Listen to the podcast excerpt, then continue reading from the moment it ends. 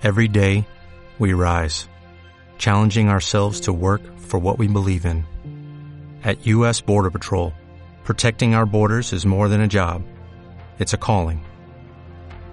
Agents answer the call, working together to keep our country and communities safe. If you're ready for a new mission, join U.S. Border Patrol and go beyond. Learn more at cbp.gov/careers.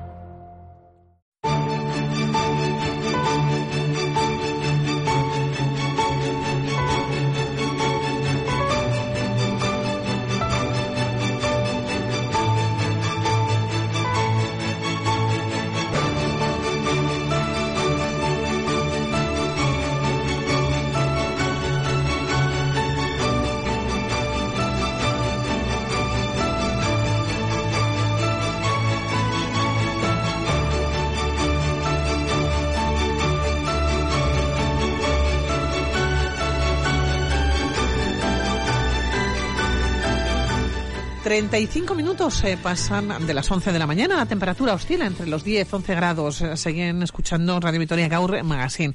Y vamos a hablarles un poquito de historia, porque nos vamos a situar a finales del siglo XVI. Porque en el último de los programas estuvimos hablando de un torneo, creo recordar, hmm. Ismael, que tuvo lugar precisamente aquí en Vitoria, en Gunón, que tuvo aquí en Vitoria a finales del siglo XVI. Un torneo en el que, aparte por supuesto, de las armas.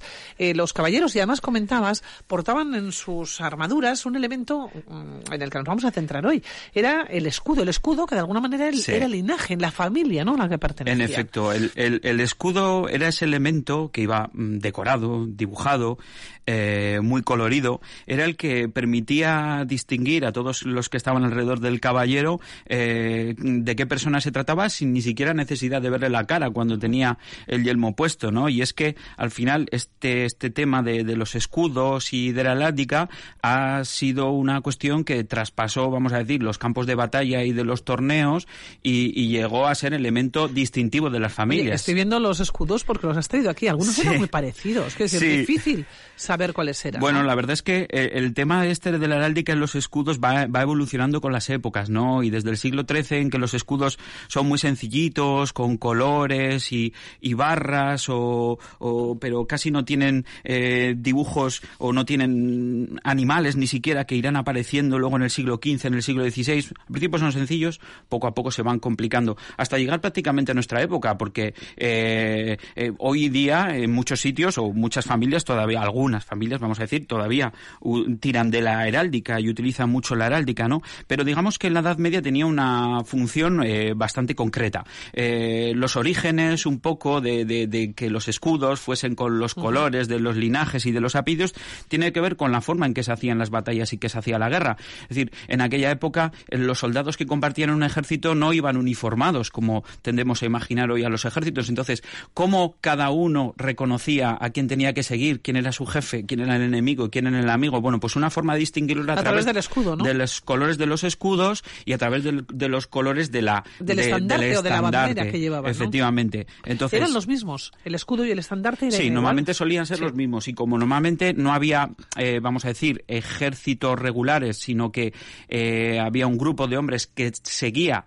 a su caballero y señor, su señor feudal, pues entonces cada uno sabía estrictamente a quién tenía que seguir, que era su señor feudal. ¿Dónde servían esos eh, estandartes, por ejemplo, esos escudos? Ahora estamos hablando de los torneos, pero también entiendo que en las guerras, en las batallas, porque fueron momentos, eh, fueron siglos en los que hubo muchas contiendas, ¿no? Entre los eh, propios señores. Efectivamente, ese, ese fue ese fue el uso principal en, en las batallas, pero poco a poco cuando se fue, digamos, extendiendo, pues esto pasó de, de, del, digamos, del de la vestimenta mm, y de la cosa militar a, a incluso la arquitectura y, en sus palacios, en, sus castillos, eh, en sus casas torres, eh, los nobles empezaron a colocar estos escudos eh, de forma decorativa, que era una forma también de que la gente no tuviese duda de, quién era esta casa torre o quién habitaba en, en, un caso concreto, pues un castillo, ¿no? Si, si pensamos en Vitoria y en las calles vitorianas, pues mm, igual un caso que se puede venir a nuestros oyentes fácil, ahí se me está ocurriendo en la calle Zapatería, el Palacio de los Álava Palacio de los Álava tiene cuatro, cuatro escuditos muy reconocibles, pero podemos hablar del que es propiamente el de los, el de los Álava. El de los Álava es un, es un escudo cuartelados, dividido en cuatro cuadraditos, ¿eh? Eh, los cuales el primero y el cuarto eh, tienen un color de fondo azul, con una media luna y en los otros dos eh, cuartos, el, segundo y el tercero, tienen un fondo amarillo y un lobo, negro en cada uno de ellos, ¿no? Y al final todo bordeado con una bordura roja. ¿Tenía un significado concreto? Supongo que para ellos tendría un significado. Bueno, eh, la, simbología, la heráldica se convirtió en la Edad Media incluso en una ciencia. Eh, los heraldos y los, y los expertos en, en, en, este tipo de ciencia, pues sabían, conocían concretamente su simbología no es lo mismo utilizar un león eh, que utilizar un oso. No es lo mismo poner sobre el escudo una corona real eh, que una corona ducal. También estaba indicando un poco em, los rangos. Y luego había unos códigos establecidos de tal forma que los colores no se podían mezclar de cualquier forma en un escudo, ¿no? Eh, a mí siempre me ha llamado la atención, por ejemplo, la forma que, que, han tenido en, en, esta ciencia de la heráldica en llamar a los colores, ¿no? Por ejemplo, porque no les llaman eh, lo que nosotros llamamos rojo, en la heráldica se llama gules. El color azul se llama azur, acabado en R. El negro eh, se dice sable, el color sable. Eh, el verde es el sinople. Es curioso. El púrpura es el púrpura, el anaranjado es anaranjado y luego el blanco y el amarillo eh, se correspondía con los metales, los metales del escudo. La plata para, o sea, el blanco era la plata y el, y el oro era, era el color amarillo, ¿no? Y, y esto, y esto hacía que, que al final, pues, eh, como digo, según van pasando las épocas, los nobles tratan de, de llegar a una mayor distinción y estas formas eh, se van complicando hasta que sobre estos colores y, y sobre estos eh, diseños muy básicos de, de, de, las, de los escudos, pues van apareciendo animales. claro, se van haciendo sus propios escudos o su propia simbología, ¿no? Que representaba su apellido. Has mencionado que se puede ver estos escudos, por ejemplo, en la, claro, Zapa. Claro. ¿No? Si vamos, nos encontramos con, bueno, la R, el Palacio de los Álava entre la R y la Zapa. Exactamente, exactamente. ¿Dónde podemos ver más en Vitoria? Donde este más podemos ver, más incluso que en las calles, que en las calles hay, hay unos cuantos, ¿eh? por ejemplo, estoy pensando que la cuchillería es una de las que más escudos conserva. Eh, también la zapatería, de la que hemos ¿Dónde hablado. los conserva? Por pero, ejemplo, en la pues, para fijarnos. Pues tenemos en distintos, en distintos palacios. Estoy pensando en, en, en, la herrería también, el, gran escudo de los Landazuri. Eh, estoy pensando, por ejemplo, en la propia torre de Doña Ochanda, del lado de la calle Herrería, está el escudo de los Iruña. Eh, pero donde más, más, más podemos ver eh, es, en, es en las iglesias, en el interior de las capillas. Claro, porque aunque esto empieza siendo un símbolo que tiene que ver con, con lo militar, eh, acaba muy relacionado en lo religioso, porque como ya sabemos, pues todos estos nobles porque ellos financiaban, ¿no? También financian la construcción de los templos, se construyen sus propias capillas. Entonces, al final, también tenemos que pensar que esto de, de los escudos heráldicos funciona también como, como hoy día los logos. Es una imagen de marca.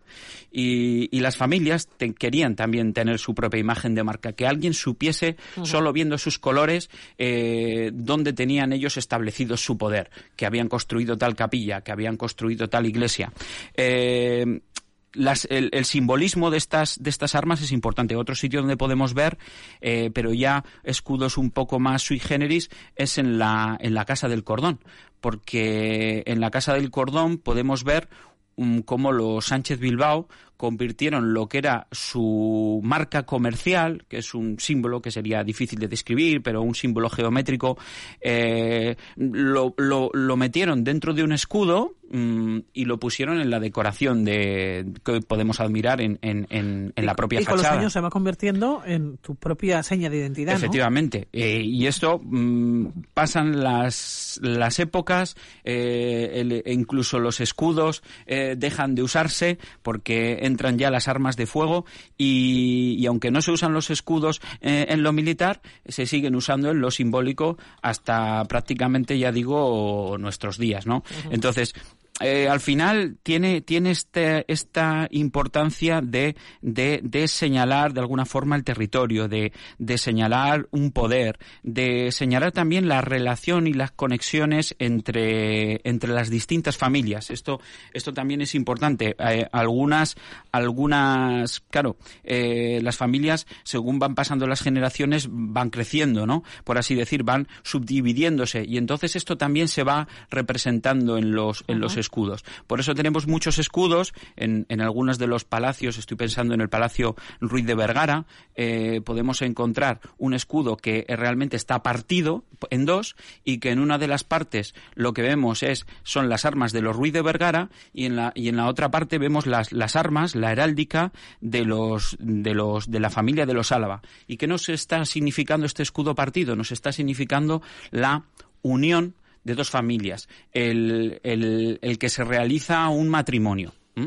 Si vemos un... Claro, es que si había efectivamente dos linajes que los dos eran muy conocidos o muy reconocidos y se juntaban... Efectivamente, claro, ojos, había que conservar, había que... había que conservar la, las armas, ¿no? Entonces, cuando nos situemos ante uno de estos escudos, veremos que, que la mitad, el escudo que esté en la mitad, los símbolos que estén en la mitad del escudo de la, de la izquierda son los que corresponden al, al marido y, y, los que estén a la derecha son los que responden a, a, la, a la mujer. Y, y, poco a poco, se van, según van pasando las épocas, eh, podremos ver que los escudos todavía, las particiones de los escudos, en vez de ser en dos, son en cuatro, en ocho, en dieciséis.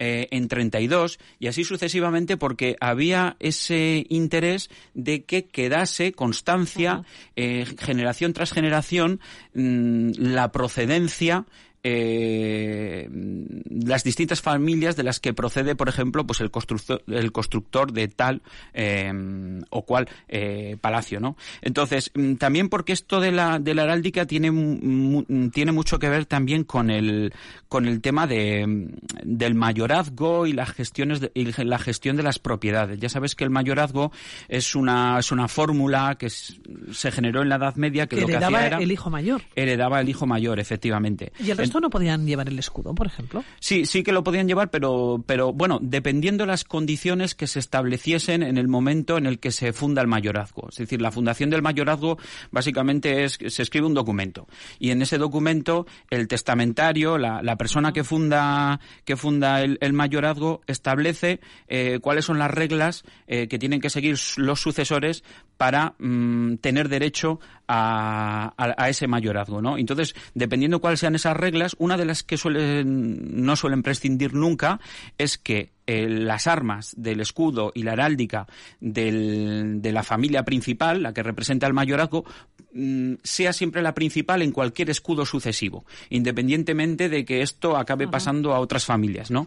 Es la importancia de, de es también la o sea, cuestión de dejar memoria, ¿no? Los hermanos menores entonces era cuando se hacían en principio, ¿no? O emigraban sí. o se hacían sacerdotes. Tenían, tenían, tenían, tenían pocas, tenían pocas opciones, pero bueno, muchas, muchas veces también seguían, deci decidían formar ramas secundarias de, de, los mismos linajes y bueno, no seguiremos hablando de este tema si te parece Ismael sí. de las familias eh, que entonces eran tenían mucho renombre eran muy conocidos tenían los escudos que todavía seguimos viendo esos escudos no hablaremos eh, de algunas de ellas en las calles mm. hablaremos el próximo día de algunas de Eso ellas es. hay muchísimas pero bueno se lo contamos aquí en la sintonía de Raditoria Caur Magazine Ismael García bueno historiador hasta la cuídate próxima mucho agur. agur, Como nuevo cliente de Western Union, puedes disfrutar de una tarifa de envío de cero dólares en tu primera transferencia internacional de dinero en línea. Envía dinero a los tuyos en casa de manera rápida, fácil y conveniente. Visita westernunion.com o descarga nuestra app hoy mismo y tu primera tarifa de envío corre por nuestra cuenta. Aplican ganancias por cambio de moneda. No disponible para tarjetas de crédito y envíos a Cuba. Servicios proporcionados por Western Union Financial Services Inc. NMLS 906983 o Western Union International Services LLS NMLS 9069 85.